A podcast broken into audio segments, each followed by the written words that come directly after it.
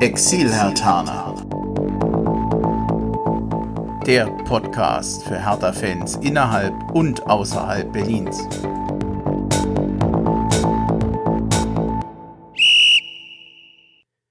Ja, hallo Hertha-Fans in Berlin, in Brandenburg und weiter weg. Also hallo Exil-Hertaner. Ich bin Bremchen und grüße euch zu einer neuen Folge des Exilataner Podcasts. Es ist heute die 25. Ausgabe und wie ihr sicherlich schon bemerkt habt, ja, ich bin noch ein wenig angeschlagen, schon wie in der letzten Folge.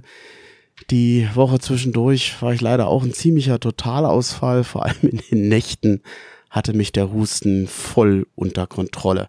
Spaß ist anders, aber genug des Selbstmitleids. Umso mehr dürfen heute meine Mitstreiter sprechen. Insofern ein ganz freundliches Hallo erstmal nach Regensburg zum Daniel. Grüß dich. Ja, hallo, sei gegrüßt. Ja, ich hoffe, ich war jetzt nicht zu viel des Selbstmitleids, aber äh, ich wollte mich zumindest bei der Gelegenheit auch gleich nochmal für meine ganze Schnieferei mit entschuldigen. Dann weiß man wenigstens, woher es kam. Wir sind nicht nur zu zweit, wir sind zu dritt heute. In München ist heute noch der Stefan. Grüß dich. Hallo. Das klingt verhältnismäßig freudig dafür, dass wir gestern das Derby verloren haben. Habt ja. das denn beide schon so halbwegs überwunden oder steckt der Stachel noch tief? Wir werden nachher nochmal eingehen darüber sprechen.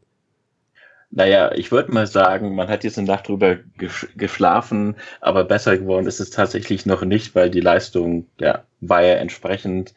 Ähm, wir haben es ja alle gesehen, aber gehen wir nachher nochmal im Detail drauf ein. Stefan, auch du bist tapfer? Ähm, ja, es, es, muss weitergehen irgendwie. Ähm, ja, es ist ja nicht das, das, das erste Spiel, was Hertha so ähm, ne, präsentiert hat. Von dem her, äh, ja, es ist schade, dass es das Derby war, was, was gerade so gelaufen ist, aber so ist es halt. Es hat ein bisschen was von typisch Hertha, ne? Ja. Ja, definitiv. Wir haben ja eine wiederkehrende Rubrik beim Exilhatana Podcast, nämlich dass wir vor allem Exilhatana ein bisschen vorstellen. Das möchte ich bei euch jetzt auch machen. Wer, Stefan, äh, wollen wir einfach mal anfangen? Ist das für dich okay? Ja, gerne. Ja, dann wäre die Frage, das Übliche, einfach die Bitte, dich mal ein bisschen vorzustellen. Wo bist du geboren? Wo bist du aufgewachsen? Wann und wodurch bist du Hertha-Fan geworden? Und warum lebst du heute da, wo du jetzt gerade lebst? Sprich, äh, in München?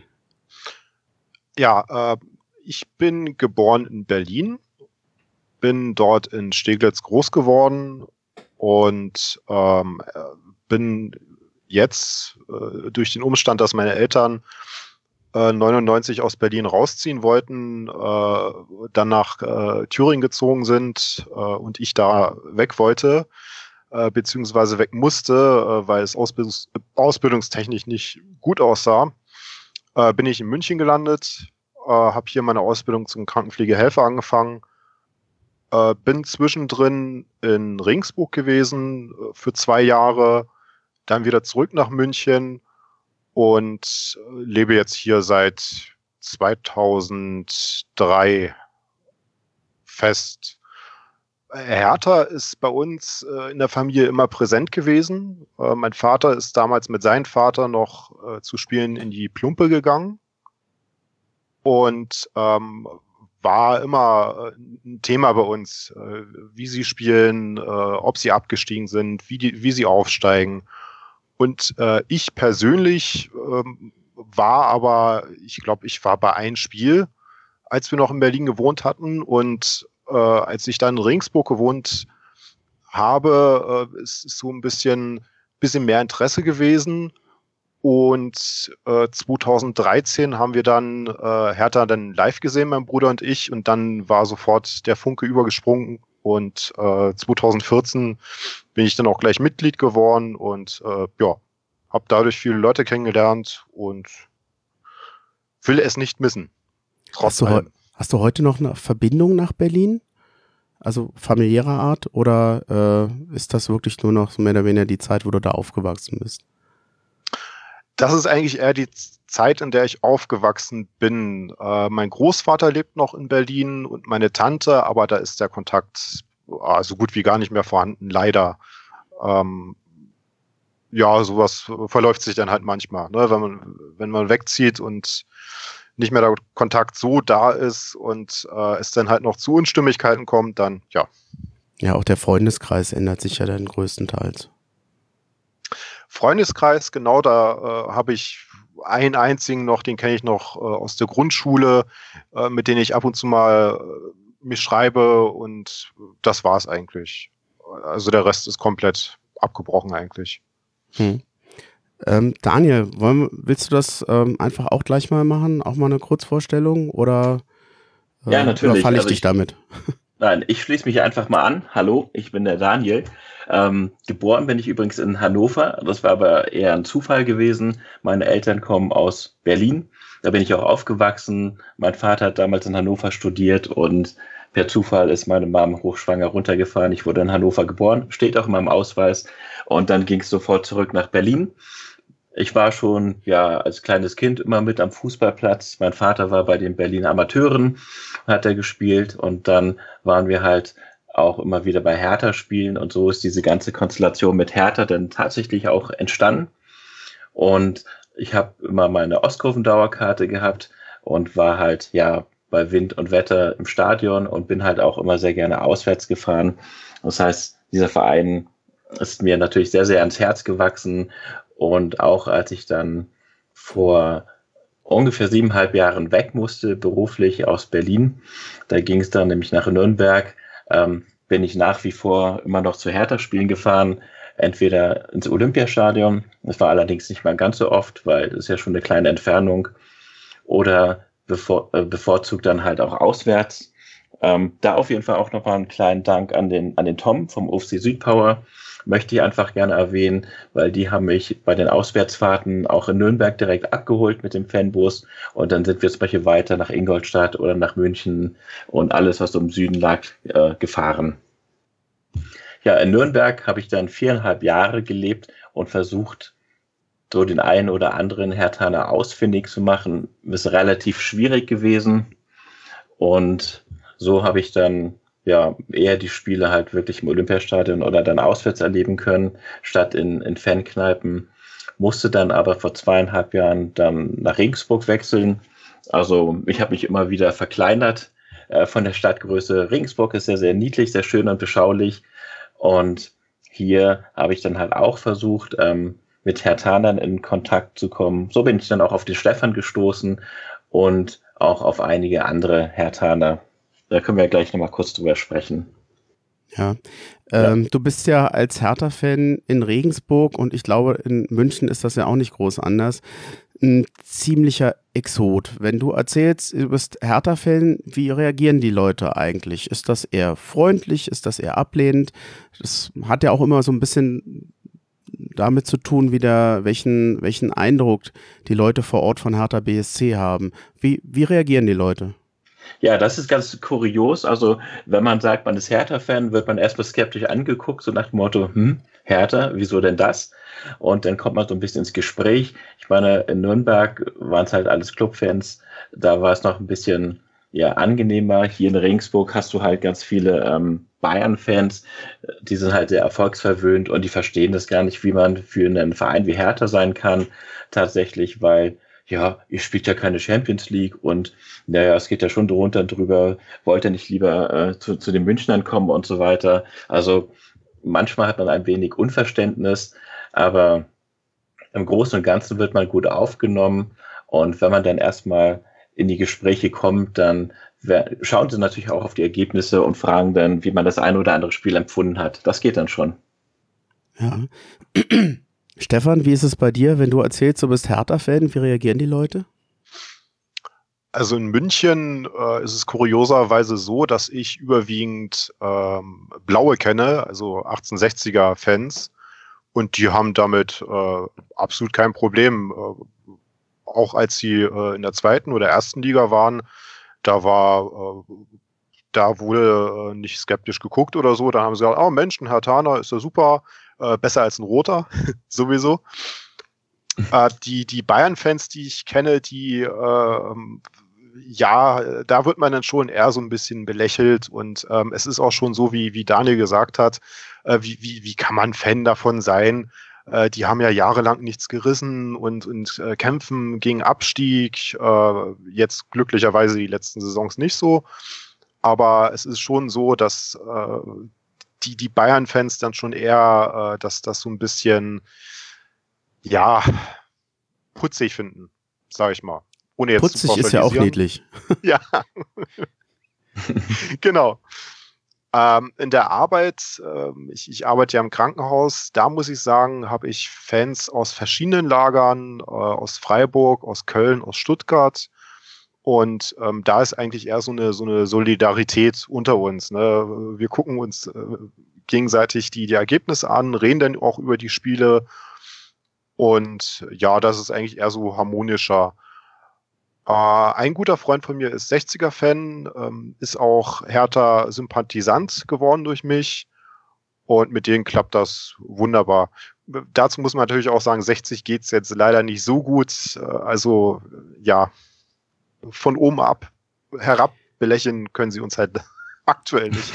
Ich weiß Aber, nicht, ja, toll aber die, die Tradition äh, der beiden Vereine wird ähm, schon geachtet. Also es gibt auch Bayern-Fans, die, die ähm, sagen, äh, wir hatten ja auch früher eine Fanfreundschaft. Und äh, auch die ähm, UFCs, die es hier in München gibt, die sagen natürlich auch, äh, wir haben mit dem FC Bayern immer noch gute Kontakte. Und ähm, ja, also es es gibt solche und solche, will ich, will ich insgesamt sagen. Ich weiß nicht, ob ihr das kennt, aber wenn ich auf Hertha angesprochen werde, dann merkwürdigerweise verhältnismäßig selten, wenn Hertha mal gewinnt. Meistens sind es ne negative Effekte. Nach dem Relegationsspiel gegen Düsseldorf, da waren dann die Kollegen schnell bei mir, ja, was habt ihr denn da wieder gemacht? Warum sind dann wieder die Randalierer bei Hertha? Auch nach dem Dortmund-Spiel, wo ja damals Hertha eigentlich an 1-1 äh, erkämpfte und sich da eigentlich rein sportlich ganz gut durchsetzte. Sowas, über sowas wird meistens nicht gesprochen, wenn es Randale bei Hertha gibt. Eigentlich ist das etwas, wo ich immer merke, dass das eine wahnsinnig große Außen- Wirkung hat, äh, wenn es um Hertha BSC geht. Und es gibt verhältnismäßig wenig positive Effekte. Paul Dardai damals im Sportstudio, da bin ich drauf angesprochen worden, wie nett der ist und was für ein guter Vertreter vom Verein das ist. Kennt ihr so eine Erlebnisse? Habt ihr das auch? Also ich muss sagen, bei mir ist es sehr durchmischt. Also ich werde auch auf positive Dinge drauf angesprochen. Also das äh, funktioniert hier durchaus. Also man wird in beide Richtungen wahrgenommen hier in der Region. Ich hatte auch ein sehr, ähm, ja, sehr nettes Erlebnis gehabt. Da war ich hier in der, in der Umgebung in einer Therme gewesen und habe dort was zu essen bestellt und der Kellner kam an und hat ich habe halt meinen Hertha-Bademantel dabei gehabt, hat den gesehen und hat gleich gesagt, ha, he und hey, Pal Dardai und der kannte unseren Trainer gut. Der Kellner war Ungar, das kommt vielleicht noch mit dazu, aber der konnte sich gleich voll damit identifizieren, obwohl er ja eigentlich äh, in einer ganz anderen Region lebt und daherkommt. Er ist auch jetzt kein härter Fan an sich, aber da hat er schon das Bewusstsein gehabt und auch den Namen im Kopf und wusste, wer trainiert halt wen. Und das fand ich echt sehr nett, tatsächlich, ja. Ähm, mich hat tatsächlich gestern nach dem Spiel äh, ein Freund äh, per WhatsApp kontaktiert, den ich hier in München kennengelernt habe, der jetzt aber in Nürnberg wohnt und äh, hat gleich geschrieben, na, bei euch läuft's ja auch nicht mehr so. das, das fand ich irgendwie lustig. ja, wobei sportlich hat er da nicht ganz unrecht. Wenn wir jetzt mal Bundesliga gucken, hm, die Ergebnisse zum Schluss waren nicht so dolle. Jetzt mal vom, vom Pyro abgesehen. Das stimmt. So, ja. ähm, ansonsten in, in, in der Arbeit, wie gesagt, gibt's gibt's dann schon mal, ähm, also ich habe einen Kollegen, der wohnt in Köln, der ist nur zum Arbeiten in München. Und ähm, als Köln uns aus dem Pokal rausgehauen hat, hat er mir auf die Schulter geklopft und hat gesagt, na ja, das nächste Mal, da, da, da gewinnt denn ihr. Und so war es ja dann auch im Endeffekt. das, das Gl Glück gehabt. ja. ähm, wie sieht's denn aus? Lieblingsspiel von Hertha BSC? Wer kann denn was zum Besten geben? Gab es ein Spiel, wo er sagt, da denke ich heute noch gerne dran? Also ich persönlich fand, das muss ich ehrlich sagen, damals wahnsinnig spannend die ähm, Champions League-Spiele, die ich noch miterleben konnte. Unter anderem das berühmte Nebelspiel. Also das war schon irgendwie toll gewesen. Da hat man, also die Kader, die da aufgelaufen sind, waren halt super. Wie wir uns präsentiert haben, war mitunter nicht, nicht ganz so gut in einigen Spielen, aber das hat schon echt Spaß gemacht und hat auch Flair gehabt. Ähm, das, das war wirklich super. Es gibt aber auch negative Spiele, wie so ein DFB-Pokalspiel gegen Gladbach, wo wir unglücklich zu Hause rausgeflogen sind, wo es dann diese Schwalben gab, beziehungsweise es war ja ein fingierter Kopfstoß und äh, das habe ich bis heute nicht vergessen. Da kann man sich auch ja hervorragend, glaube ich, drüber aufregen. Also unglaublich, nach wie vor. Wer ist denn dann, da gab es noch eine rote Karte. Für wen waren die? War die für, ich will mal Hubnik sagen, aber ich bin mir nicht sicher. Ja, ich glaube, es war Hubnik tatsächlich, ja. Ja, gucke ich nochmal nach, aber ich, ich, wir tun jetzt mal so, als wenn es Hubnik war. Kann ich mich mhm. dran erinnern. Es war, war schade, dass Hertha damals rausgeflogen ist, war und vor allem nicht unbedingt notwendig. Hertha war nicht das schlechtere Team, so habe ich das in Erinnerung. Nein, also wir waren wirklich gut, hätten wir was rausholen können. Und dann gab es den Elfmeter und dann ist das ganze Spiel irgendwo gekippt. Und dann gab es halt, dann wurden wir ausgekontert und ja, wir haben halt alles vorne reingeworfen. Und da war halt nichts mehr zu retten am Ende. Aber ja, echt, das war schon sehr schade und sehr bedrückend, dass man damit durchgekommen ist und auch, dass es im Nachgang ähm, eigentlich keine Bestrafung gibt für Spieler, die einfach mal einen fingierten Kopfstoß hinlegen und da äh, einen Abgang machen, fand ich jetzt nicht so sportlich. Stefan, wie sieht's bei dir aus? Was, was fällt dir da so ein? Also diese äh, ähm, goldene Zeit, kann man ja schon fast sagen, war, war wirklich schön. Ans Nebelspiel erinnere ich mich tatsächlich auch. Ähm, was für mich prägend war, war 2013 das Spiel gegen den Jan. Äh, da waren wir äh, zu Gast und haben 1 zu 5 gewonnen.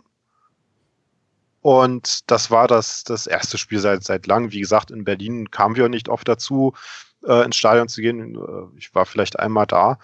Aber das, das war äh, wirklich äh, prägend, dass ähm, zum einen, dass die, die, die heimatliche Sprache wieder zu hören und dann halt noch eine Mannschaft auf dem Platz, die den Jahren so dermaßen reindrückt, äh, dass es schon fast äh, ja unheimlich war. Also da habe ich mich auch schon äh, gewundert, dass das Hertha überhaupt abgestiegen ist, aber das war ja eh, naja, reden wir lieber nicht davon. Das klingt wie ein großes Wiedersehen für dich. Ja, das, das war es auch. Es war ein Wiedersehen quasi mit, äh, ja, fast wie, wie mit der Familie. Oder, oder besser äh, ein Wiedersehen mit der Heimat. Das heißt, du hast die freundliche Berliner Art vermisst. ja, die Berliner Schnauze, sagen wir mal lieber so. ähm, negativ. Also es gibt einige, es, es gibt dieses, dieses ähm, Unglücksspiel gegen, gegen Düsseldorf, das Relegationsspiel. Äh, da bin ich, glaube ich, ja, ziemlich laut geworden, bin durch die Wohnung gesprungen, weil ich das eine, eine ziemliche Ungerechtigkeit fand, äh, die damals da stattgefunden hat. Ähm, persönlich ähm, erinnere ich mich noch an das Spiel, gut, so lange ist es nicht, nicht her, 13.01. in Stuttgart. Da haben wir äh, 1 zu 0 verloren. Es war äh, ziemlich kalt. Äh, ich habe vorher die Nacht gearbeitet äh, und habe mich gefreut, endlich äh, wieder ein Spiel zu sehen. Und ja, dann, dann, steht man halt im Stadion, es ist dümpelt so vor sich hin und dann, ich glaube, Gomez war es, macht dann den äh, einzigen Torschuss und äh, ja, das war's. Und dann konnten alle wieder nach Hause gehen. Wobei ich glaube, er hat ihn sogar reingeköpft, den Ball. Ich glaube Aber, auch. Ja, das, das war, äh, also das war auch ein bisschen, naja, eigentlich ein gebrauchter Tag. Ähm, ihr seid in Regensburg ja, ich sag mal, so eine, so eine lockere Clique. Ihr seid kein OFC, aber ähm, ich denke mal, ihr seid erstmal grundsätzlich froh, dass ihr noch andere Exilhartaner kennengelernt habt. Wollt ihr vielleicht noch ein bisschen was dazu ergeben, wie sich, äh, erzählen, wie sich das mal ergeben hat? Beziehungsweise, was ihr, wenn, noch zusammen macht? Und vielleicht später nachher, das sollte man nicht vergessen, wie man euch vor allem erreichen kann, wer vielleicht noch in Regensburg ist und noch andere Exilataner sucht. Ihr habt ja noch eine eigene Facebook-Seite. Erinnert mich nochmal dran. Genau. Äh, das war so, dass wir nach dem Spiel in Ringsburg, ähm, also mein Bruder und ich, haben dann geguckt, wo kann man Fans finden und dann äh, war es, glaube ich, so, dass mein Bruder durch einen Zufall äh, auf die Gruppe aufmerksam geworden ist, die damals schon existiert hat. Aber äh, ja, es, es gab nicht viele Mitglieder, ich glaube, es waren zwei. und äh, ja, wir sind dann beigetreten und wollten das Ganze ausbreiten. Aber das, das hat nicht so wirklich funktioniert. Also es ist in Ringsburg so, es gibt äh, schon einige Hertaner, habe ich mir sagen lassen, aber die zu finden ist doch recht schwierig. Und äh, so ist es halt gekommen, dass wir bei Auswärtsfahrten eigentlich den, den größten Teil kennengelernt haben. Dann haben wir die von, von der Gruppe erzählt. Äh, die sind dann beigetreten. Und ähm, mittlerweile funktioniert es eigentlich ganz gut, äh, dass wir uns dort halt untereinander austauschen, äh, zwecks Karten oder Fahrten zu spielen. Und ähm, ja, also für diesen Zweck reicht's definitiv. Und äh, es ist auch gut so.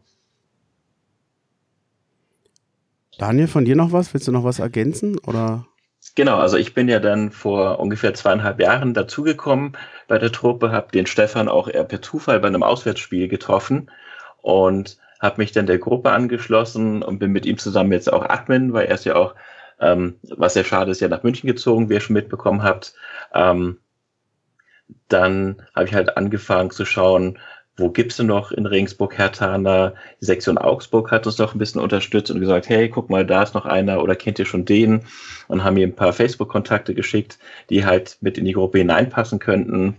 Dazu startet dann auch die Offensive von Hertha, so nach dem Motto, hey Hertaner, wo kommt ihr eigentlich alle her? Wo ich dann auch öfter mal getaggt worden bin, wenn jemand aus der Umgebung kommt. Und so haben wir unsere Gruppe ein wenig aufgebaut und posten halt auch regelmäßig jetzt, wenn wir zu Spielen fahren und wer möchte, schließt sich dann an. Inzwischen ist das sogar so, dass wir zu ja, so drei, vier, fünf Leuten immer wieder mal auswärts fahren, je nachdem, wer gerade kann oder wer arbeiten muss. Und das macht dann schon Spaß, wenn sich ähm, das Ganze so ein bisschen, ja, vereint, sage ich mal.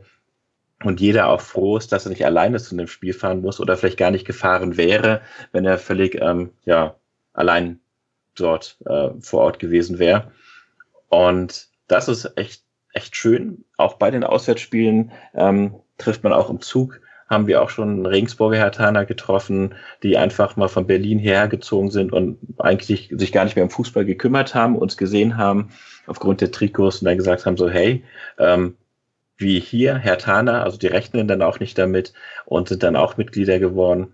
Ja, wir machen es sehr locker, es gibt keinen Zwang und freuen uns aber immer, wenn wir dann gemeinsam fahren können. Wir haben nicht nur den Ringsburger, ähm, die Ringsburger Innenstadt oder wir haben auch den, den, das Spektrum drumherum. Das heißt, die Leute kommen auch aus der Umgebung bis hin nach Passau. Da haben wir auch welche bei uns in der Gruppe, die ebenfalls dann immer zu uns stoßen, wenn wir ja auswärts fahren. Ihr hattet mir im Vorgespräch schon erzählt, dass ihr eine Facebook-Gruppe habt, eine geschlossene Facebook-Gruppe. Ähm, den Link dazu, den werde ich nachher an diese Folge noch heften. Warum habt ihr eine geschlossene Gruppe daraus gemacht? Das liegt daran, dass wir erstmal äh, sehen wollen, äh, wer ist das, wer, der uns beitreten möchte. Wo ist die Verbindung zu Hertha und kommt er ja aus der Umgebung oder ähm, passt ja zu uns. Darum geht es. Also ich, äh, der Gedanke war damals, dass wir halt keine Gruppe haben möchten, die offen für alle ist. Dann, dann wächst sie und wächst sie und wächst sie. Äh, darunter hat man dann äh, eventuell noch Fake-Accounts, dann hat man Leute, die interessieren sich gar nicht für Hörter, sondern wollen einfach nur irgendwo irgendwas reinposten. Und die Kommunikation wird halt dementsprechend schwieriger. Äh, deswegen haben wir uns äh, damals entschieden, das war wann war das? Vor fünf Jahren war das, glaube ich, dass wir die Gruppe geschlossen machen. Hm. Also ich habe das auch äh, gefragt, nicht weil ich das als Nachteil ansehe, sondern weil ich es einfach ähm, eher verantwortlich finde, zu gucken, dass man da eben auch zum Schutz der Privatsphäre, ich sag mal, zwar offen ist für neue, aber sich noch, wie soll ich sagen, so ein bisschen beschnuppern kann, halte ich für normal, denn letztendlich soll ja auch die Chemie unter den Beteiligten stimmen. Ja, das stimmt. Neulinge sind bei uns auch immer willkommen. Wir kriegen ja auch Anfragen, aber wir kriegen genauso Anfragen, ähm, wo dann keine Reaktion mehr kommt und wir überhaupt keine Verbindung sehen und die werden dann auch irgendwann zum Beispiel abgelehnt. Ähm, ja, bringt das ja einfach mit sich. Wir wollen ja auch keine Störer oder Stänkerer in den Gruppen haben, sondern wirklich jeder, der Interesse hat, kann gerne dazukommen und Spaß haben. Ja, wir sind da sonst sehr offen.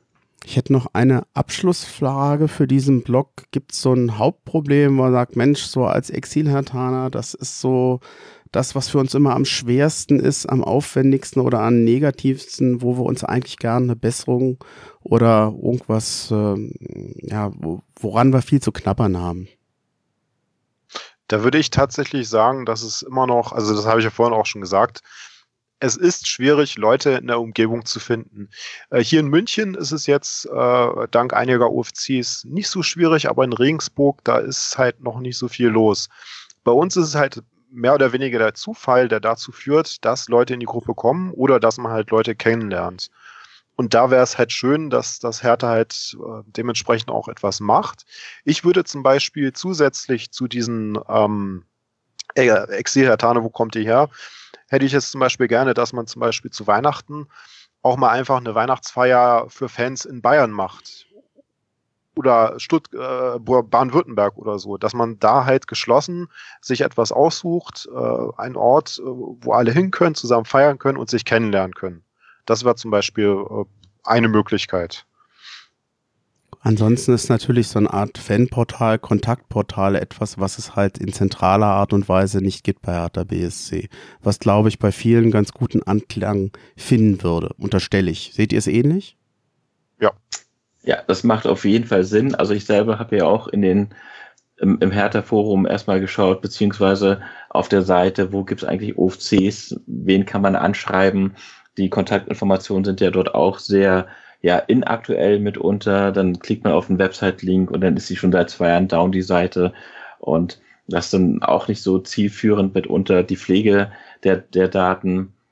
Was ich so als Nebenbaustelle auch sehr schade finde tatsächlich ist, ähm, jetzt haben wir ein paar Hertan, Hertaner hier in Regensburg, jetzt möchte ich mit denen zum Beispiel auch gerne mal einfach in der Kneipe Fußball schauen, aber das ist jetzt gar nicht so einfach. Ähm, eine Fußballkneipe zu finden, wo man zum Beispiel sagt, hey, wir verzichten mal auf die Konferenz und machen jetzt mal ja ein Spiel nur ja für Hertaner, kann aber auch mit da, äh, liegt mit Sicherheit aber auch daran, dass wir jetzt keine Gruppe von 25 Mann sind, die dann halt irgendeinen Raum bieten können.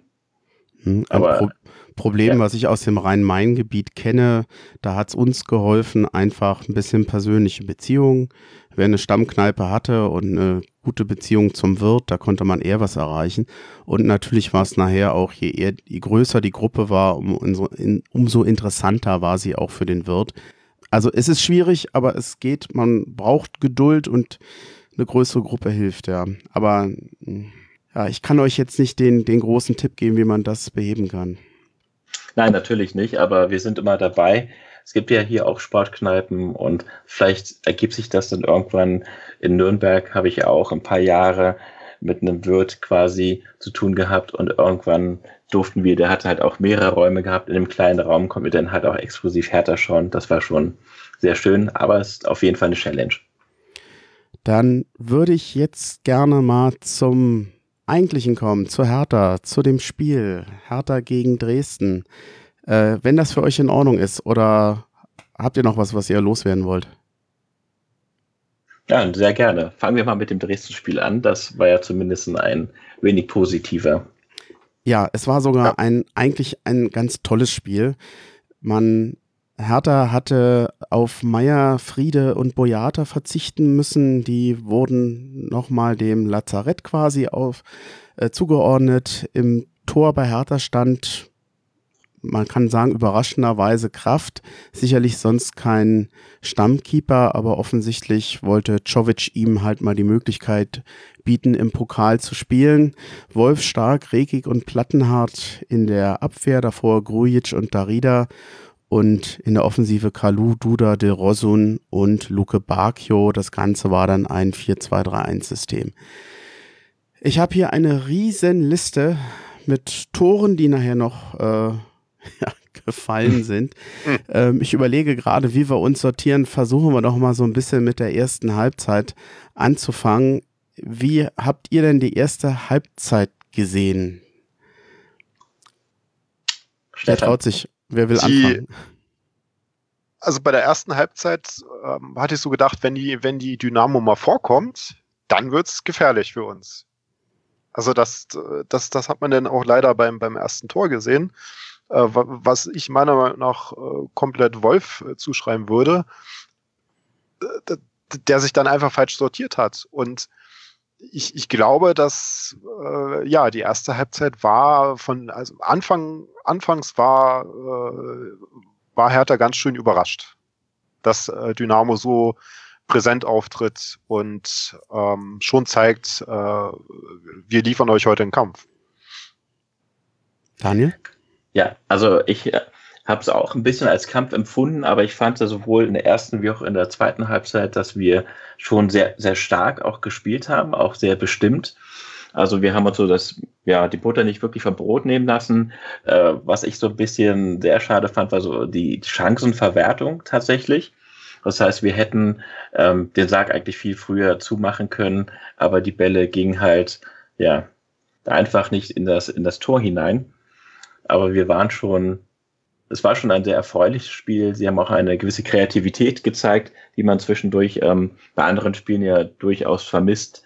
Und der Ball muss aber trotzdem ins Tor und daran hat es dann auch ein bisschen ja, gehapert tatsächlich. Ich denke ja. auch, dass in der ersten Halbzeit für mich Hertha das bessere Team war, vor allem in der Anfangsphase. In der ersten Viertelstunde, da hätte Hertha eigentlich in Führung gehen müssen. Ich glaube, es war in der siebten Minute, da hat Wolf einmal richtig aufs Tor gehalten. Der Boll hat den nach vorne klatschen lassen und ja, man, jetzt hätte Kalu eigentlich den Abstauber machen können, aber anstatt ins Tor zu treffen, hat er ziemlich weit über den Querbalken gezogen. Für mich war das, ach, das, das eine hundertprozentige, die er hätte machen können oder hätte machen müssen. Auch ähm, De Rosun für mich sowieso ja in dem Spiel insgesamt einen Aktivposten hatte nach 13 Minuten nochmal eine schöne Chance. Auch da hat dann der Keeper diesen, diesen Schuss äh, pariert. Ich fand dann nachher, ja, Dresden kam zwar so ein bisschen ins Spiel, hat unangenehm gespielt, wie das, also haben aus ihren, aus dem, was sie können, eigentlich das Beste gemacht. Dieses 0 zu 1 für mich kam dann doch eher überraschend. Auch ich habe da ähm, Wolf eher als, sagen wir mal, Schuldigen gesehen. Er hat ja, anstatt mit seinem eigenen Mann mitzulaufen, ist er von Kone weg. Kone hat übrigens auch ein tolles Spiel für Dresden gemacht, der war stets gefährlich. Ja, plötzlich stand es 0 zu 1 zur Pause und ich wusste eigentlich nicht so richtig warum. Ähm, ich hab, wir haben, glaube ich, einen Ballbesitz für Hertha BSC von 63 Prozent zu 37 übers Spiel. 28 zu 13 Torschüssen und ähm, auch im Zweikampfquote besser, 55 zu 45 Prozent. Für mich war Hertha das bessere Team, aber nicht das effizientere Team. Ja. Äh, ging und, euch und, das ähnlich? Äh, also ich hatte mich sogar schon gefreut, dass das äh, Luke Bacchio und Dilrosun endlich mal zusammen in der Startelf stehen. Äh, weil ich der Meinung bin, dass das zwei Spieler sind, die den Gegner richtig nerven können, die, äh, die für kreative Momente sorgen können, äh, was ja dann auch der Fall gewesen ist. Ähm, ich hatte ja vorhin gesagt, dass, dass sie schon, also mir kam es auch so vor, äh, anfangs so die ersten äh, paar Minuten, dass, dass sie schon äh, so ein bisschen eingeschüchtert waren von Dresden. Dann das natürlich schnell losgeworden sind und äh, losgelegt haben. Ähm, und ich finde, die, diese Chance von, von äh, hätte halt auch ruhig reingehen können in der 13. Ja, das, ja, also das, ja. das müssen wir, aber das war halt nicht das erste Spiel, dass die Chancen, Chancenverwertung so ähm, extrem äh, niedrig gewesen ist. Wenn ich jetzt äh, ans, ans Hoffenheim-Spiel denke, da waren ja auch einige Chancen und ähm, ja, irgendwas scheint da nicht so wirklich zu funktionieren. Ja, ich glaube, wir haben auch immer ein, ein wenig Pech. Also entweder wir haben eine exzellente Chancenverwertung und machen, äh, macht die Minimalisten und kriegen die Bälle irgendwie rein. Oder es ist genau das Gegenteil. Wir haben richtig gute Chancen und der Ball geht rechts vorbei, links vorbei, wird da pariert, äh, Querlatte, Pfosten und irgendwie schieben sie ihn einfach nicht hinein. Und das ist halt echt schade. In dem Dresden-Spiel war das ja wirklich, ähm, also ich war der Meinung, wir hätten locker in Führung gehen müssen und das Ding auch locker nach Hause fahren müssen. Und so war es schon ein bisschen anstrengender, auch sehr spannend. Ähm, aber wir hätten es einfacher haben können. Also anstrengend und spannend ist ja, äh, das beschreibt es ja nicht, nicht annähernd. Das war ja ein Herzschlagspiel insgesamt mit einer Dramatik, die konnte sich ja zum Teil keiner ausdenken. In der 48. dann der Ausgleichstreffer von Luke Bacchio, richtig äh, schön vorbereitet von Wolf, für mich ein absolut verdienter Ausgleich.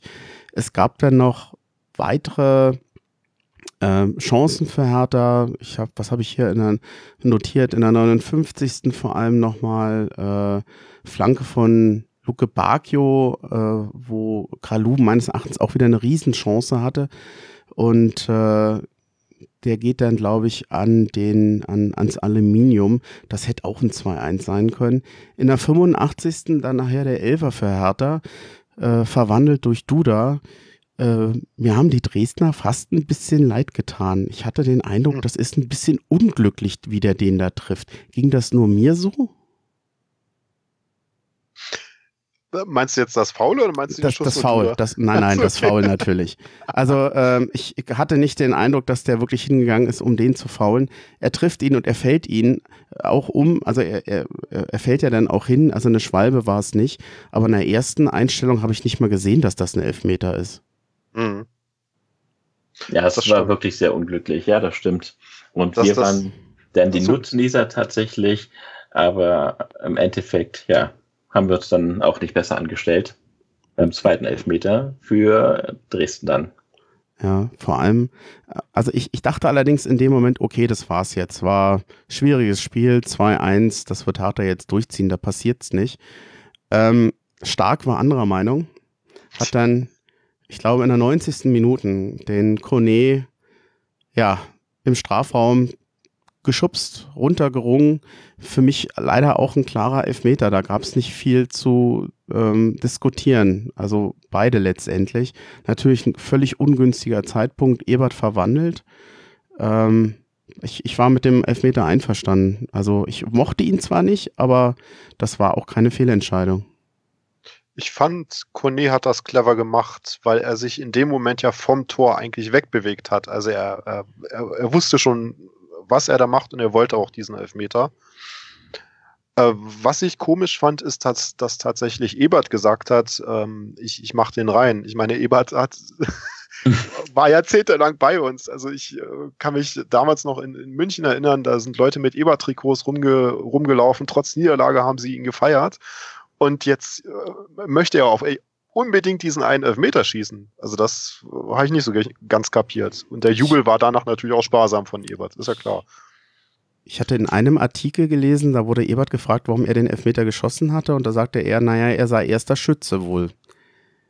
Ja, das habe ich auch gelesen. Was ich wiederum ganz stark fand, ist ja, dass er hinterher nochmal zu Ostkurve gegangen ist ähm, was ja doch seine Sympathie nochmal widerspiegelt. Da ist dann wirklich dieses professionell beruflich, ist er quasi bei Dresden angestellt, um es mal so ähm, nett auszudrücken. Und da musste die Dinge auch reinmachen. Aber vom Herzen ist er schon Herr Taner und hat das dann auch nochmal durchscheinen lassen. Also das rechne ich ihm dann auch nochmal hoch an. Ich finde auch, dass Ebert da wirklich ähm, eine gute Rolle gespielt hat, also äh, nicht, ne, nicht eine Rolle gespielt hat. Ich finde, er hat sich da sehr anständig verhalten und ich finde, er hat es auf eine Art und Weise gemacht, die ich als glaubwürdig angesehen habe. Also ich fand es jetzt, es wirkte nicht gestellt oder peinlich. Nö, definitiv nicht. Also man hat, hat schon gesehen, dass, dass sein Herz äh, noch in Berlin hängt und äh, dass er äh, das auch zurückzahlt, was, was er hier eigentlich auch gehabt hat, jahrelang in Berlin. Vor allem wirkte es nicht gekünstelt oder übertrieben, dann hätte es auch mhm. schon wieder anders gewirkt. Mhm. Ja, dann hat, hatten wir die Verlängerung, hurra, hatte, glaube ich, niemand mehr Lust. Äh, es gab dann eine Szene, die habe ich in der 101. Minute, die habe ich mir nochmal notiert, weil ich mich darüber wahnsinnig geärgert habe. Ibisevic geht auf den Keeper Broll zu und zieht ziemlich durch, trifft ihn auch am Kopf, er kriegt gelb dafür. Ich fand diese Szene so überflüssig und ich habe mich wahnsinnig über Ibisevic geärgert. Um ehrlich zu sein, wenn er rot bekommen hätte, ich hätte es nicht mal als übertrieben empfunden. Könnt ihr euch an die Szene erinnern? Übertreibe ja. ich's? Oder? Also es, es war schon böse, er hätte zumindest die Möglichkeit gehabt, drüber zu springen, so wie es ja die meisten Stürmer auch machen, aber er ist dann halt voll, voll drauf, vielleicht auch ein bisschen beabsichtigt, man weiß es nicht so genau, man will ja auch nichts unterstellen, hat ihn natürlich voll getroffen und im Endeffekt wäre es ja, oder ist es ja für uns auch ein Vorteil, wenn der Torwart ein bisschen angeschlagen ist. Hätte uns aber keinen Gefallen getan, wenn er halt mit Rot vom Platz geflogen wäre. Und äh, die Chance war durchaus da. Also da haben wir auch ein bisschen Glück gehabt im Endeffekt. Und es war jetzt nicht so hundertprozentig durchdacht. Also da glaube ich auch, dass Ibisevic äh, das Elfmeterschießen schon irgendwie im Kopf hatte. Weil normalerweise ein, ein Stürmer mit seiner Erfahrung, der, der macht einen Hüpfer und dann ist er dran vorbei. Äh, da gehe ich mit dir d'accord. Also rot äh, hätten wir uns auch nicht drüber beschweren können. Weil er ist ja wirklich gegen den Kopf äh, gedonnert mit, mit seiner Fußspitze. Und das hätte auch anders ausgehen können für den Torwart. Ne? Ja, wobei, wenn er denn, wenn er das noch mit Absicht gemacht hat, mit Hintergedanken, äh, dem, dem wische ich jetzt eins aus fürs Elfmeterschießen, das wäre ja noch schlimmer gewesen. Also ist ja kein Deut sympathischer, finde ich das. Nein, das stimmt. Also das will ich natürlich nicht unterstellen, aber äh, ich, ich hatte es dann irgendwie so im, im Hinterkopf. Äh, wer weiß, was Ibisevic da geritten hat. Ja, manchmal hat er immer so Blackouts, das stört mich dann. Ich mag ja, dass mhm. er motiviert ist und kein Leisetreter. Wir Fans, wir wollen ja immer nicht diese ruhigen Spieler haben.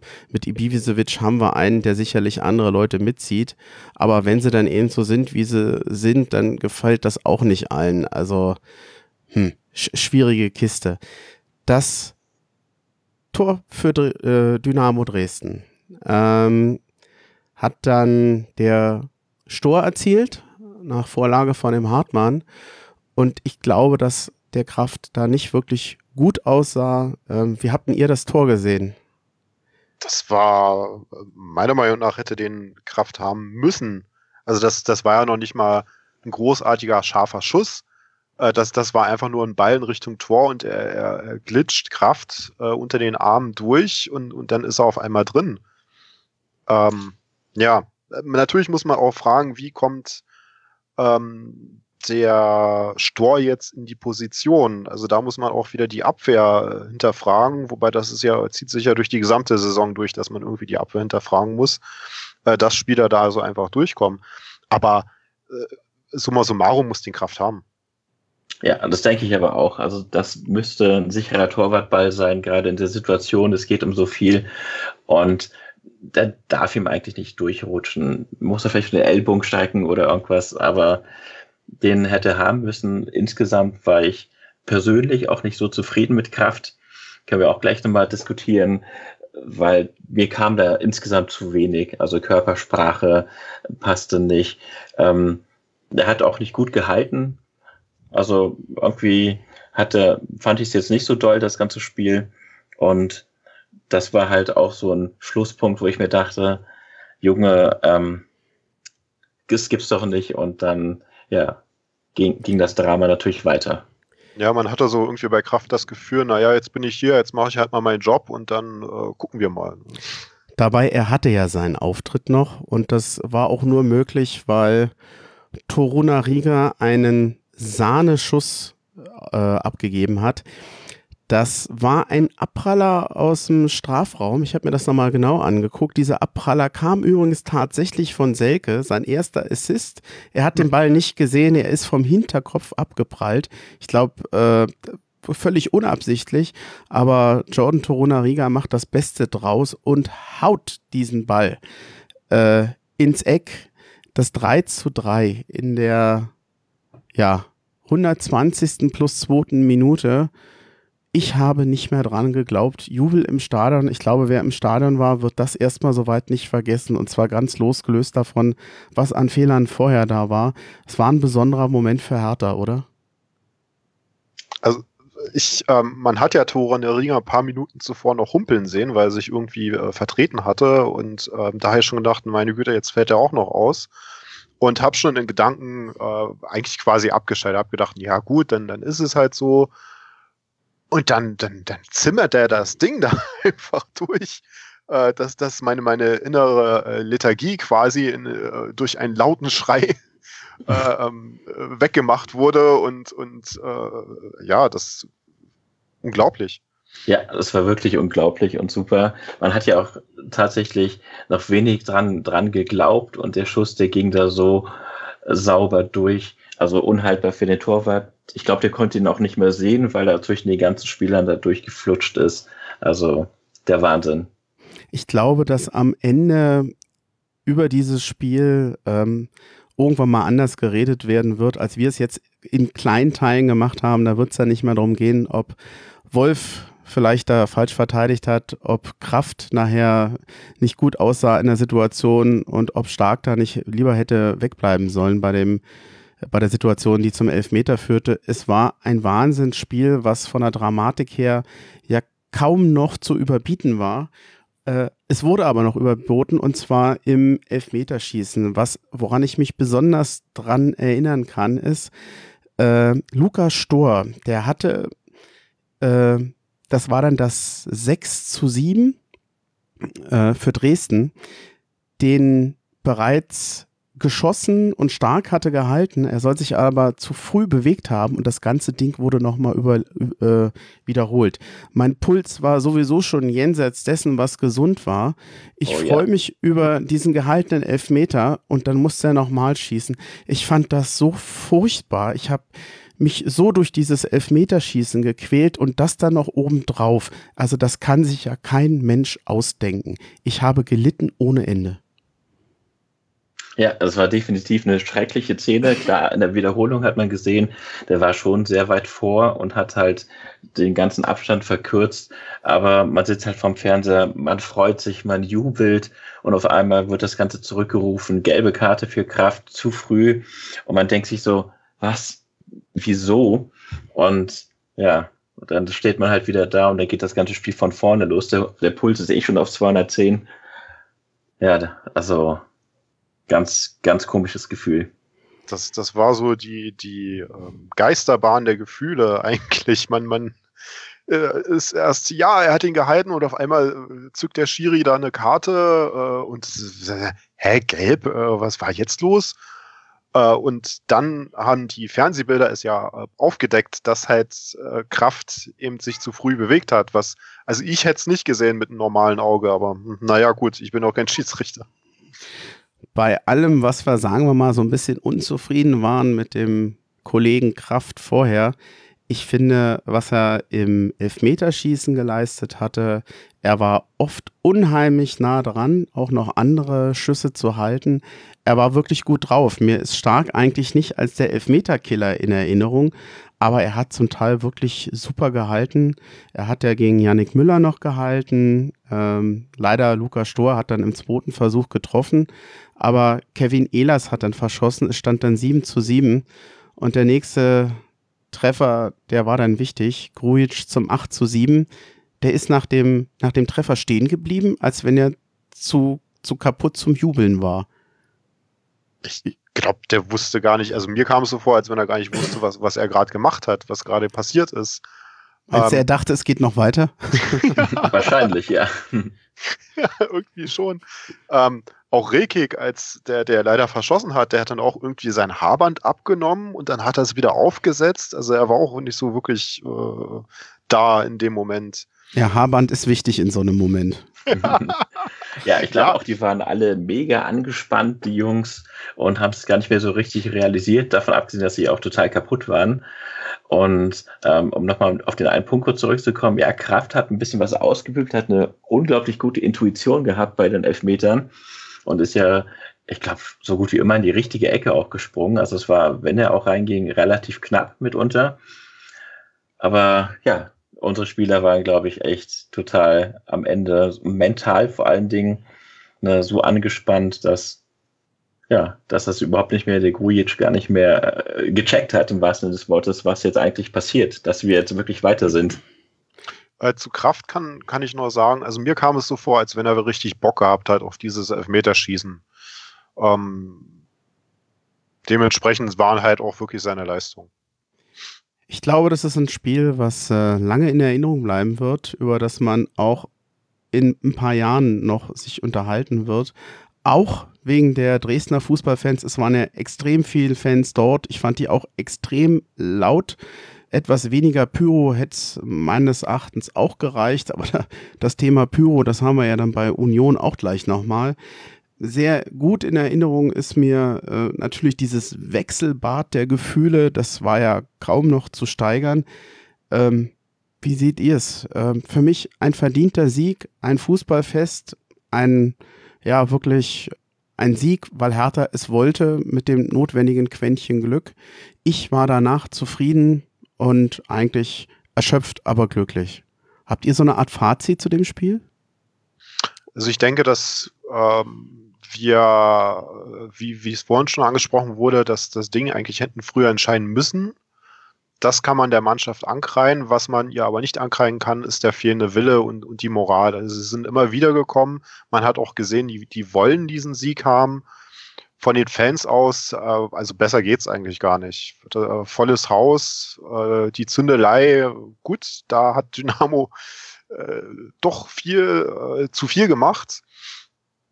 Aber ansonsten war es eine super Stimmung, ein, ein schöner Fußballabend. Der neutrale Zuschauer äh, muss, muss sich gefreut haben und für Fans beider Vereine war es einfach äh, ein Wechselbad der Gefühle und ähm, unterm Strich kann ich schon sagen, dass der Sieg für Hertha äh, verdient ist. Ja, also ich sehe es auch so. Es war tatsächlich ein Fußballfest. Das Olympiastadion war ja völlig, ähm, ja, es war es war eine Hochburg der, der, der Stimmung aus beiden Lagern. Es war der Wahnsinn, was da passiert ist. Die Ostkurve hat mal gut gegengehalten. Die Dresdner mit, ich glaube, über 30.000 waren es ja, haben gut dagegen gehalten und halt selbst sehr viel Lärm gemacht. Auf dem Platz stehen muss es halt ein, ein Wahnsinn sein, wenn man dort dann auch noch spielt. Unser Spiel war auch super an und für sich, also von der Chancenverwertung zwischendurch mal ab, abgesehen.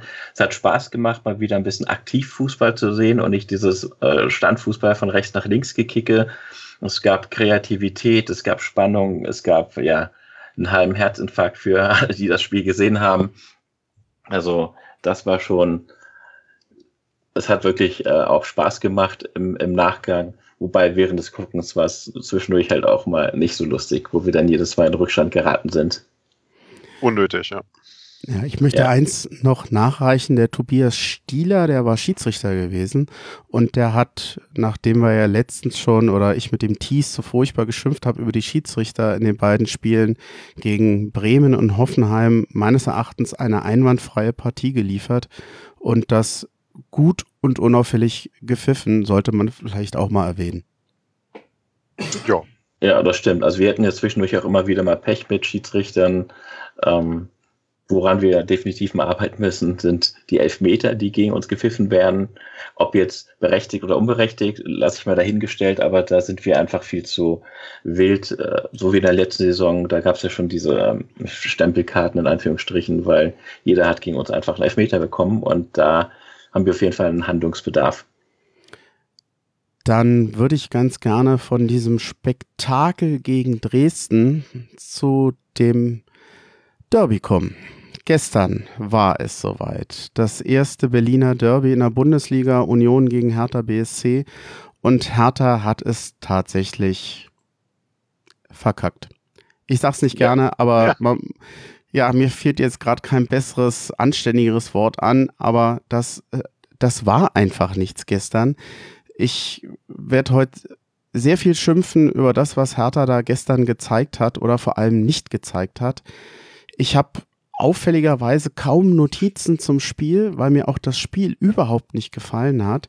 Über das Spiel ist viel geredet worden, aber vom Unterhaltungswert dieser Partie muss ich sagen, das das hat mir auch nicht mal gut gefallen. Äh, das, ich habe jetzt, glaube ich, drei Notizen für die erste Halbzeit. Einmal Andersen mit einer riesen äh, Chance, also äh, flankt rein, äh, Lenz steht frei, köpft den dann wunderbar gegen die Laufrichtung von Jahrstein, trifft den rechten Pfosten und äh, das hätte eigentlich schon das 1-0 für Union sein müssen.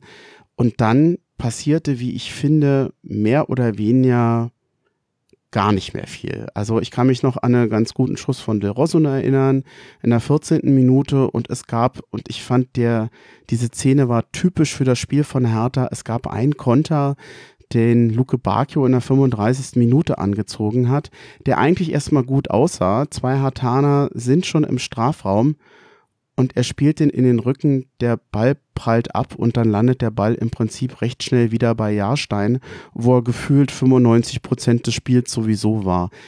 Ich fand das Spiel von Hertha miserabel und das trifft auf die erste Halbzeit wahrscheinlich sogar noch mehr zu als auf die zweite. Wie habt ihr Hertha wahrgenommen in diesem Spiel? Wie habt ihr das Spiel wahrgenommen? Ja, also tatsächlich war es ein schreckliches Spiel. Es war unangenehm, das tatsächlich äh, anzuschauen. Bei in der dritten Minute mit dem Kopfball, da habe ich den Ball eigentlich schon drin gesehen und dachte mir so, oh super, es fängt ja gut an. Dann habe ich auf Besserung gehofft, dadurch, dass wir nochmal Glück gehabt haben. Aber ich, ich habe keine Ahnung, was die Jungs sich dabei gedacht haben. In der ersten Halbzeit war absolut nichts. Union hat die hervorragend gestellt, das muss man auch mal dazu sagen. Wir kamen ja überhaupt nicht los aus unserer Hälfte. Äh, der Ball ging immer wieder zurück. Es endete jedes Mal einen langen Abschlag von Jahrstein, der direkt beim Gegner gelandet ist. Und wir kamen so absolut nicht ins Spiel. Es ist nichts passiert. Es gab keine Aktionen, keine Reaktionen. Es ist einfach nichts passiert. Die haben, weiß nicht, das so dahin dümpeln lassen, versucht zu verteidigen. Ähm, ich fand es wirklich äh, schlimm, tatsächlich. Also ich fand die Unioner haben äh, sehr gut für Stimmung gesorgt. Also am, am, am, Anfang diese Choreografie fand ich sehr schön.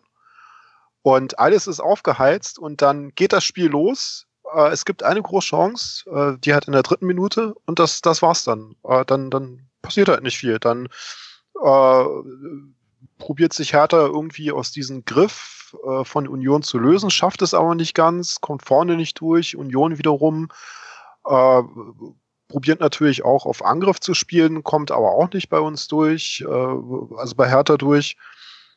Und ähm, was ich in der ersten Halbzeit vielleicht noch ähm, öfters gesehen habe, ist, dass unsere Tempo-Trippler wie äh, Luke Bacchio oder Del Rosun, wenn die mal vorbei gewesen sind an einen Spieler, sind sie halt relativ robust äh, aufgehalten worden.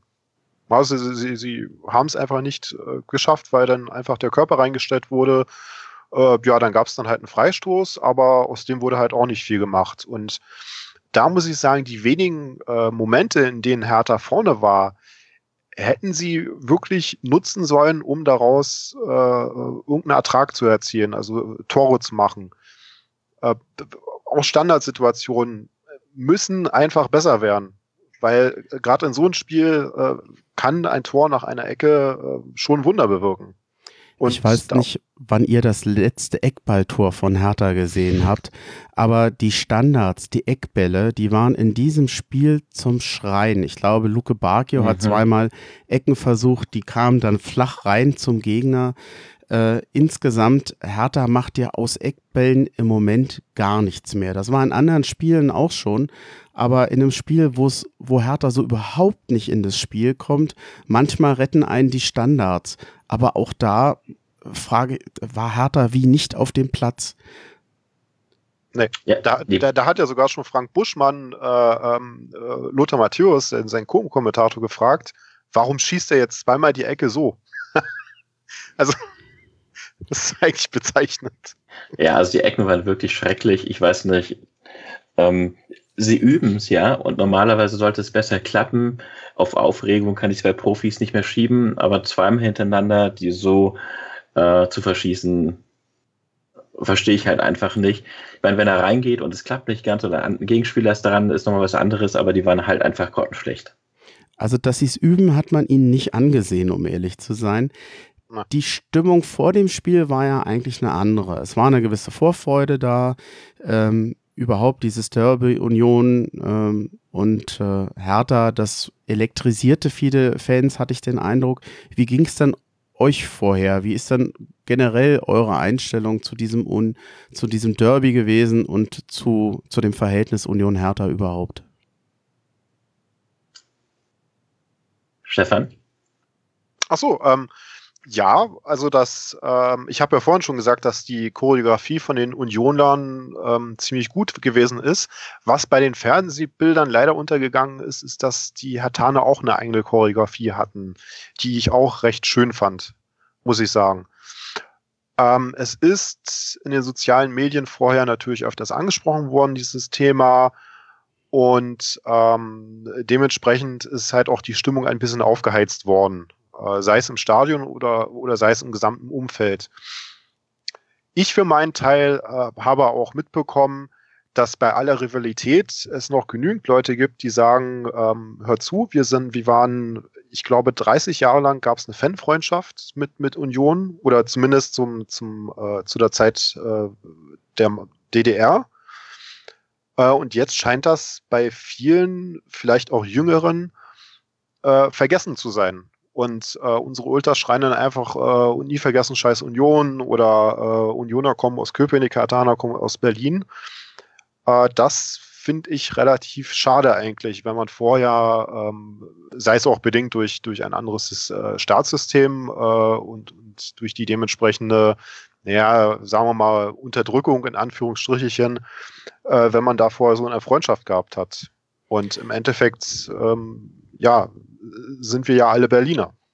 Wobei ich den Hinweis mit ähm, Unioner kommen aus Köpenick und Herr Thaner vertreten quasi Gesamt-Berlin ja durchaus nicht mal schlecht finde. Es ist ja diese bescheuerte Klassenkampf-Zitate, die ja vor allem aus Köpenick kommen, wo man immer den Eindruck hat, da wird äh, versucht, scheinbar Arm gegen Reich oder Ost gegen West auseinanderzuspielen. Ich finde diese Schiene total doof.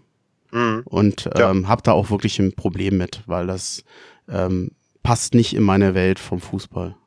Ja, das geht mir allerdings auch so. Also vor dem Derby war die Stimmung, also in den sozialen Medien, eigentlich ja hervorragend. So grundsätzlich, es wurde ja auch viel ähm, auch schon übertragen und auch viel auf YouTube gezeigt. Die Fanmärsche zum Beispiel, RBB hat auch was live geschaltet. Und das war schon, das war schon gut. Alle haben sich zusammengerottet, alle haben zusammen gesungen, sind zum Stadion. Ähm, die Medien, also wir haben ja eine unheimliche Medienpräsenz gehabt auf Berlin, wo man richtig viel rausholen könnte, wenn das halt auch das Topspiel gewesen wäre natürlich. Und dazu kommt dann halt diese Rivalität, eine gesunde Rivalität sollte halt immer da sein. Das ist ganz wichtig, weil es gibt halt zwei Vereine in Berlin. Gut, es gibt noch ein paar mehr, aber die jetzt in der Bundesliga spielen. Und da kann man sich auch gegenseitig mal so ein bisschen dissen. Das gehört halt einfach mit dazu. Im Großen und Ganzen sind wir aber einfach ähm, Berlin.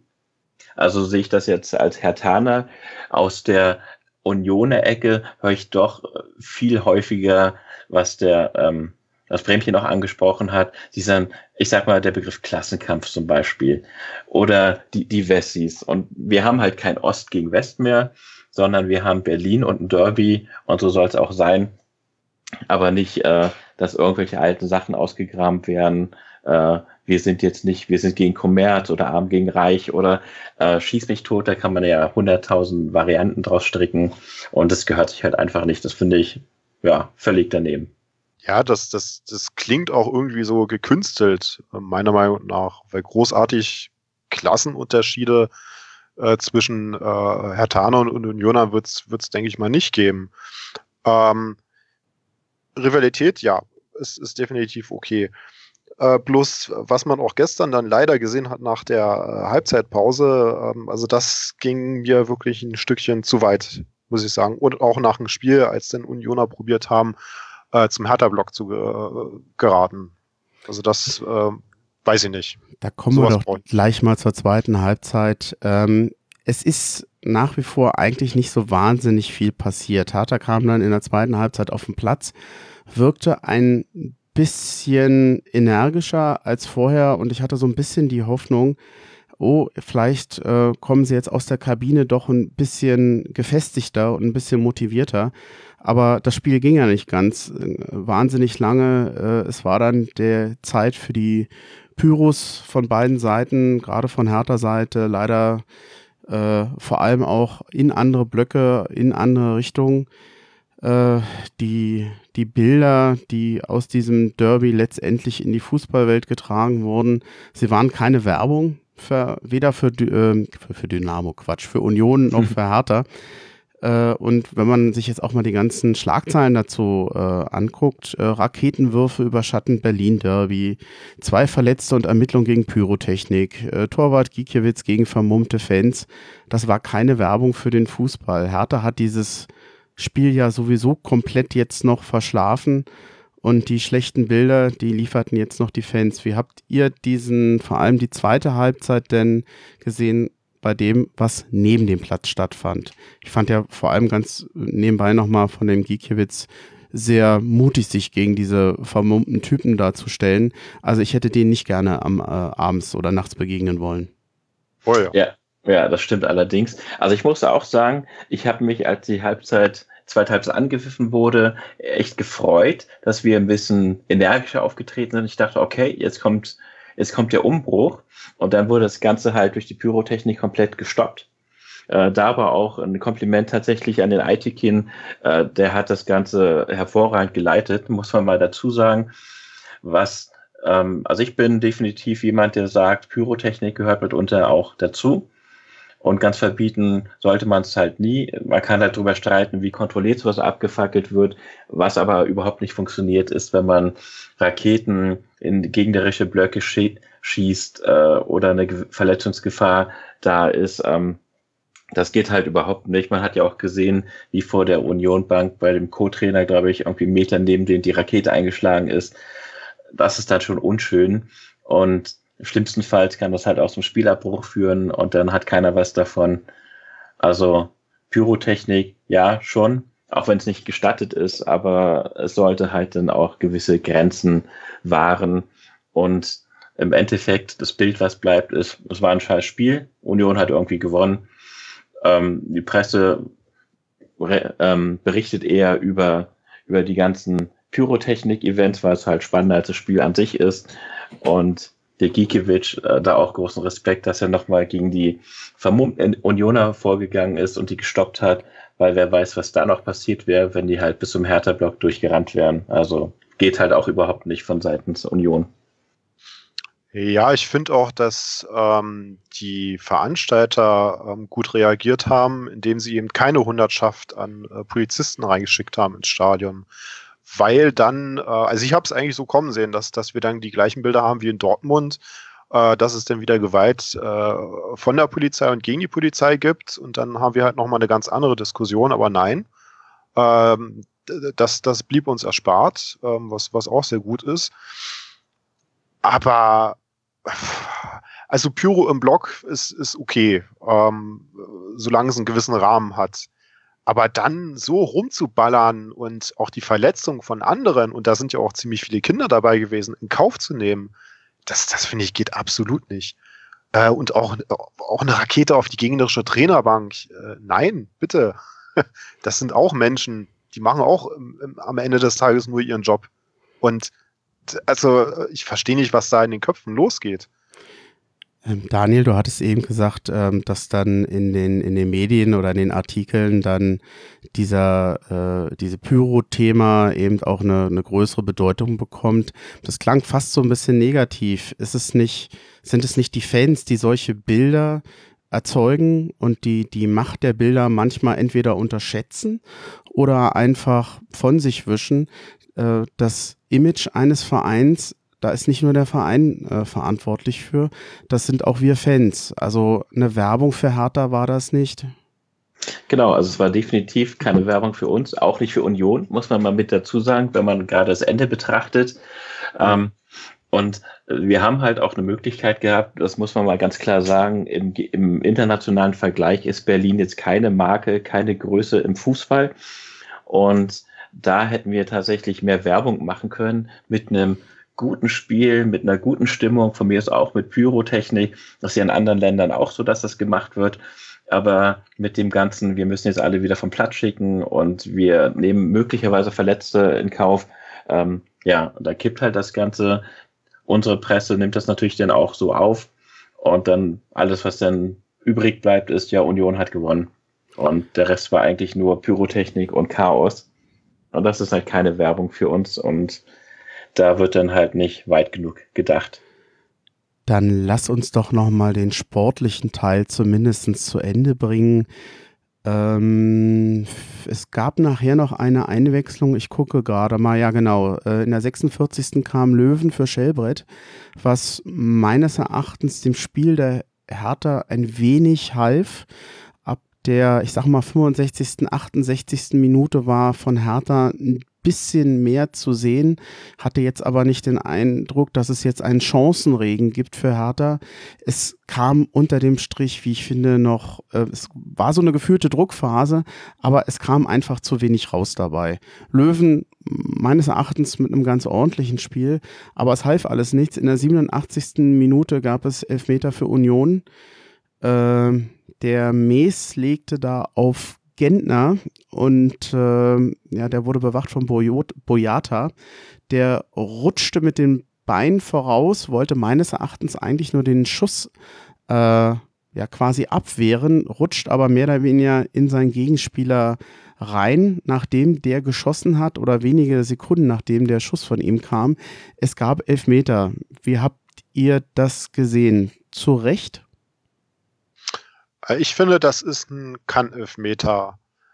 Ähm, Eitiken war an dem Tag, finde ich, äh, oder an den Abend äh, auch sehr sparsam mit Karten, weil ähm, ich finde, auf beiden Seiten hätte es mal äh, locker mindestens zwei, drei gelbe Karten geben können. Und ähm, als ich die Szene dann gesehen habe, habe ich mir gedacht, naja, dann wird er das halt auch weiterspielen lassen, weil im Endeffekt will ja Boyata zum Ball und ähm, es, es findet ja ein Abschluss von äh, Gentner statt. Also, ne, wo ist jetzt das Problem? Ja, das Problem war halt, dass Boyata Gentner getroffen hat, äh, was er dann auch Eitiken später ähm, nach dem Spiel nochmal gesagt hat im Interview und er ihn deswegen gegeben hat. Äh, Finde ich ziemlich hart, aber im Endeffekt ist es auch eine vertretbare ähm, Entscheidung. Ja, also ich fand die Entscheidung auch sehr hart, weil, wie Stefan schon sagt, das ist so ein Kann-Elfmeter. Ähm, wir können uns nicht beschweren, dass er den gegeben hat, aber er hat ja vorher wirklich recht großzügig gepfiffen und man hätte es auch einfach durchlaufen lassen können, ohne den Elfer zu pfeifen, weil ja, er hat den Ball gespielt, es war eigentlich schon durch. Klar, der Ball war noch im Spielfeld und dann ging es halt ja gegen uns und damit war das Chaos dann ja perfekt. Ja, wahnsinnig Polter, schade halt. Polter verwandelt und ähm, damit war es das dann. Her äh, Quatsch, Union hat gewonnen. Ich finde unterm Strich nicht unverdient. Sie haben Hertha eigentlich über 90 Minuten verhältnismäßig gut im Griff gehabt. Von Hertha war viel zu wenig äh, zu sehen und wenn man die ganzen Ansagen hört, die da vor dem Spiel gemacht wurden von Hertha Seite und dass man die Nummer eins in der Stadt ist, dann frage ich mich schon, wie kann man dann mit so einer Einstellung und so einer Leistung in ein Derby gehen?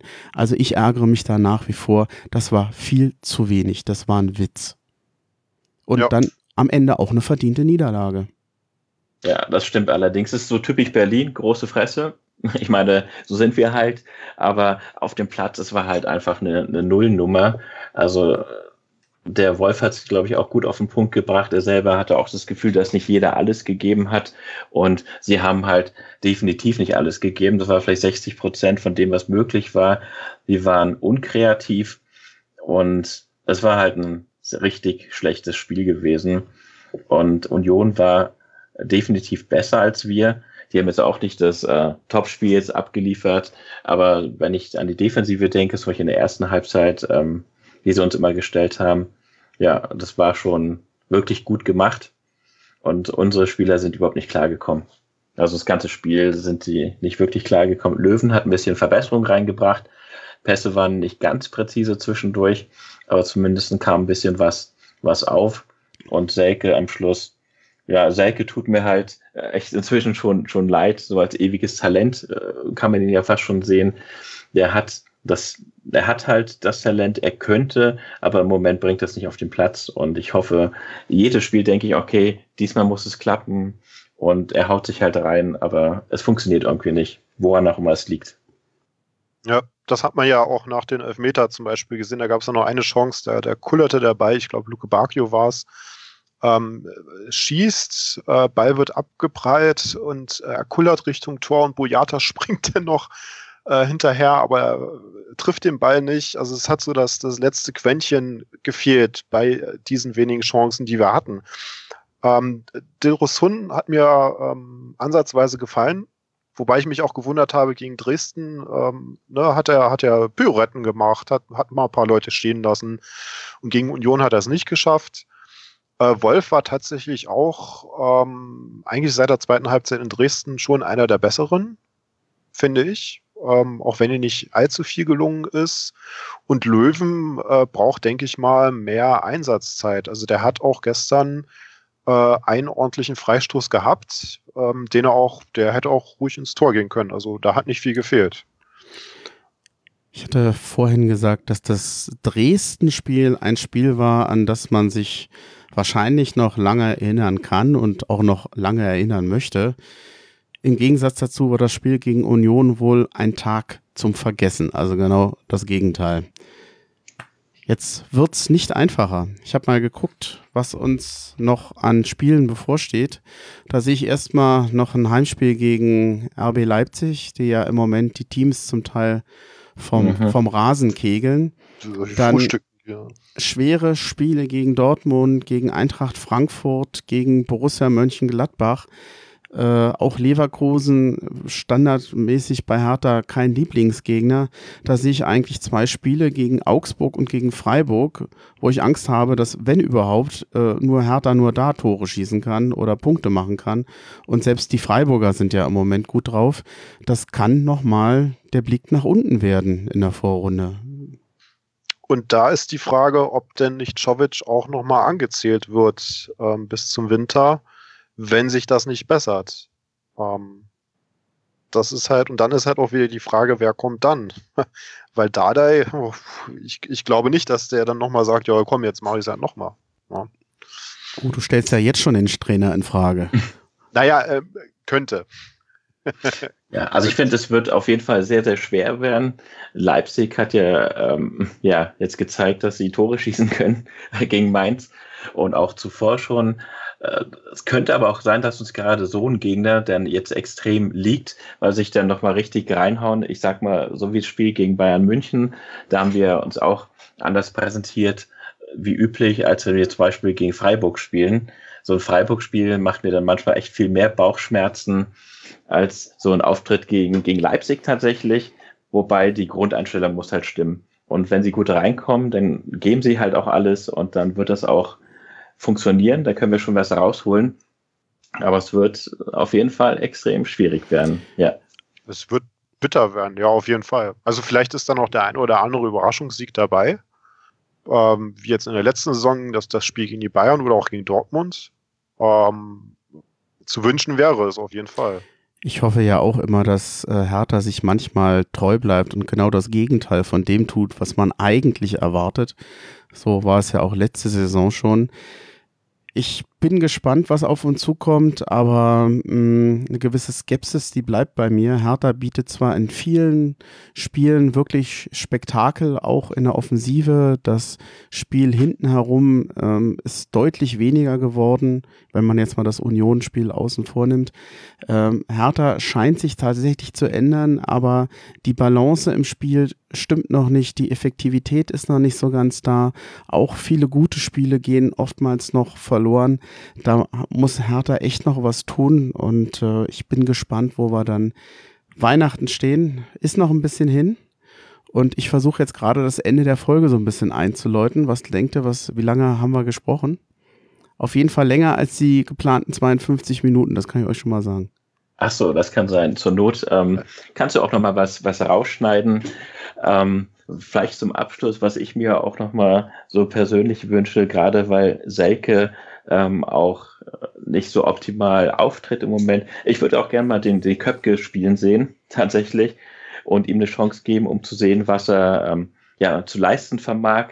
Gut, die Trainingsleistung, die kann ich jetzt nicht beurteilen aus der Ferne, aber das wäre ja vielleicht auch noch eine Möglichkeit, die wir in der Hinterhand haben, um da mal ein bisschen, ja, äh, was Positives rauszuziehen. Ich denke auch, dass es bei Selke überfällig ist, dass er sich jetzt beweist. Er ist jetzt seit in seiner dritten Saison bei Hertha BSC. Er wird im nächsten Sommer 25. Er ist kein Talent mehr. Er ist Spieler bei Hertha BSC. Und jemand wie De Rosun hat ja schon gezeigt, dass man durchaus jünger sein kann und sofort mit dem Reinbringen ins Spiel Leistung bringen kann. Und danach muss er sich orientieren. Also Talent alleine, finde ich, und Motivation alleine reicht nicht mehr. Richtig. Ja, im, im, Endeffekt kann man jetzt nur sagen, Augen zu und durch. Und äh, die Mannschaft gehört halt so eingestellt, äh, dass sie äh, die, die Herausforderung, vor, die, vor der sie jetzt steht, für uns Fans äh, akzeptabel äh, bewältigt. Ja, das, also ich, ich habe damit kein Problem, wenn wir auch mal ein Spiel verlieren, aber wenn es halt so wie gestern ist, dann, dann, ja, dann vergraulst du eigentlich fast jeden aus dem Stadion. Außer halt die, die, ähm, die, die Ultras. Ich meine, ich bin, bin auch Fan, wenn wir verlieren. Ich halte ja trotzdem zu meinem Verein, aber das, äh, wenn man so weiterspielt wie gestern, dann Prost Mahlzeit. Ne? Dann, dann bin ich zwar auch Hertha-Fan, aber dann geht das halt Richtung, ja, zweite Liga möchte ich jetzt nicht sagen, aber dann geht das halt wieder Richtung äh, Mittelmaß. Ja, wobei ausgerechnet gestern war meines Erachtens auch eines der schwächsten Spiele der Saison. Sie waren ja schon mal gegen Gelsenkirchen miserabel drauf, aber ich glaube, das kommt dem auch sehr nah. Also ich hoffe, dass wir so ein Spiel wie gestern nicht in der Form so nicht nochmal oft sehen, denn das war schon, das war nichts. Das, ja, das war grottenschlecht tatsächlich. Das war und ja. ja. Ähm, man kann auch durchaus mal verlieren, dagegen spricht ja auch nichts, man kann auch mal Pech haben. Ähm, aber wenn man, ich sag mal, wenn wir jetzt ein gutes Spiel hinlegen und trotzdem verlieren, dann bin ich halt nicht so enttäuscht wie nach diesem Spiel, wo ich halt weiß, wir haben verloren und wir haben scheiße gespielt. Ähm, ja, sorry, dass ich so deutlich sage, aber das ist halt eine Vollkatastrophe. Ja, genau. Nee, stimmt schon, stimmt schon. Jungs, ich glaube, das war's. Ich habe den Eindruck, ihr könntet auch noch länger weitermachen. Aber ähm, ich glaube, wir machen an der Stelle einfach mal einen Punkt. Ich muss das Ganze ja noch schneiden und nachbearbeiten. Und ich habe schon ganz viele Themen und Einzelfragen habe ich noch weggelassen. Wir hätten noch mehr machen können. Ich glaube, ihr hättet sogar noch Lust, oder? Ja, klar, wir hätten es ewig fort, äh, weitermachen können, aber ja, halb so wild. Wir können ja irgendwann nochmal bei Folge 50 auftreten. Ich wollte gerade sagen, also gerne wieder. Ähm. Ja, von mir aus auch gerne. Komm, lass uns noch mal über das Image von Hertha BSC sprechen. Da haben wir noch mal eine volle Stunde, die wir noch mal ranhängen können. ja, das ist gut. Ob die reicht, weiß ich nicht. Also mindestens eine Stunde. Nee, lassen wir es lieber weg. Ich glaube, sonst kommen wir heute gar nicht mehr zum Schluss. Ich bedanke mich bei euch und äh, überlege noch nächste Podcast-Folge, weiß ich noch nicht genau. Ich wird wahrscheinlich noch im November sein. Äh, hat Spaß gemacht. Vielen Dank an euch. Und wenn euch, fällt euch noch was ein, was ihr noch unbedingt loswerden wollt oder was ihr vergessen habt, wenn es denn wichtig ist? Ja, ich Schön. glaube nicht. Danke dir. Äh, viel Erfolg weiterhin mit den Podcasts für Exeatana, ähm, auf das möglichst viele erreicht werden. Und äh, zum Schluss kann man einfach nur sagen, hau he. genau, hau he auf gute Spiele und dass sich alle Hertaner, egal an welchem Ort, immer zusammen, immer zusammenfinden und das, das zusammen auch zelebrieren. Ja, besser hätte ich es ja fast nicht zu Ende sagen können. Ich bedanke mich auch und sage zum Schluss einfach auch nochmal Hauhe,